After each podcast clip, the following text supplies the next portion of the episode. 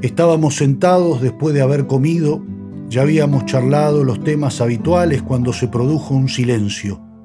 Entonces, mi amigo Pablo me dijo, Toto, contame un cuento. Me molestan del todo los pedantes, los que andan sin fijarse quién va al lado, quién es el que lo sigue, esos que hacen con gestos sompulosos público lo que debiera ser privado una conversación, una pelea, un reto a un hijo, algún saber o una limosna. No digo los seguros de sí mismos, digo los otros, los que necesitan que todos los admiren y los miren y los vean y sepan que allí están. Me molestan del todo y sin embargo me dan un poquitito de tristeza. Pienso, ¿por qué serán de esa manera? Quizá les han gritado cuando chicos sus padres, que también eran pedantes.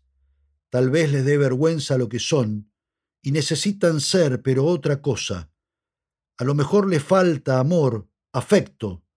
Nunca son muy afectos al afecto.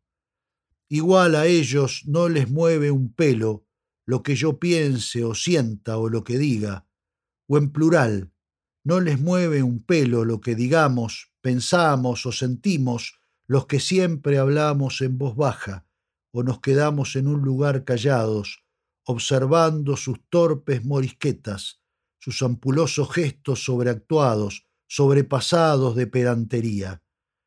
A ellos solamente les importa lo que opinan los demás pedantes. Arman como una guerra interminable para medir cuál es más importante importante rima con pedante, con rima consistente, consonante. Voy a fundar un club en el que se prohíba hablar mucho, mover siempre las manos o levantar la voz, o cualquier cosa que persiga avasallar el corazón del otro.